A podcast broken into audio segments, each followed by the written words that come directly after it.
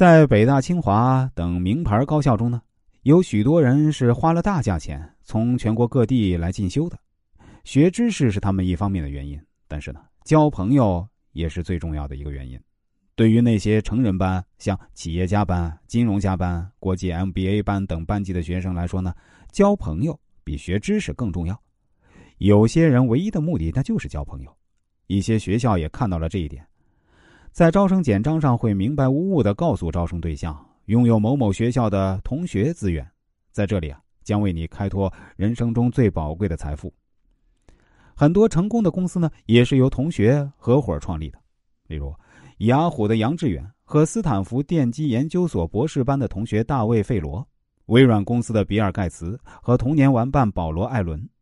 H.P. 的戴维·卡伯德和他在斯坦福大学的同学比尔·特利特等，无数家知名企业的创建都是先从同学关系，然后发展到合伙创业的。这样的例子比比皆是。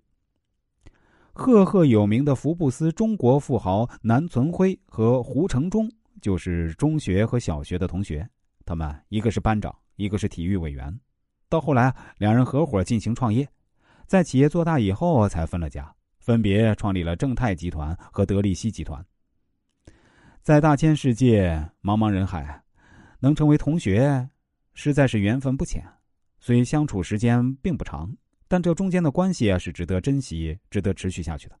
可以说，同学关系是一个人成就事业的好帮手。而从某种程度上看，同学关系又是仅次于血缘、姻缘关系的一种社会网络。用时下最流行的话说，同学资源本身就是人力资源，拉上过硬的同学资源，即为优化配置资源。随着终身学习的观念逐渐深入人心，越来越多的人在职业选择上会一个或几个培训班进行自我充电，于是就产生了一种新型的同学资源。这种新同学资源与传统学历教育产生的同学资源有很大的不同，是一种更重要的社会资源。同样具有巨大的价值。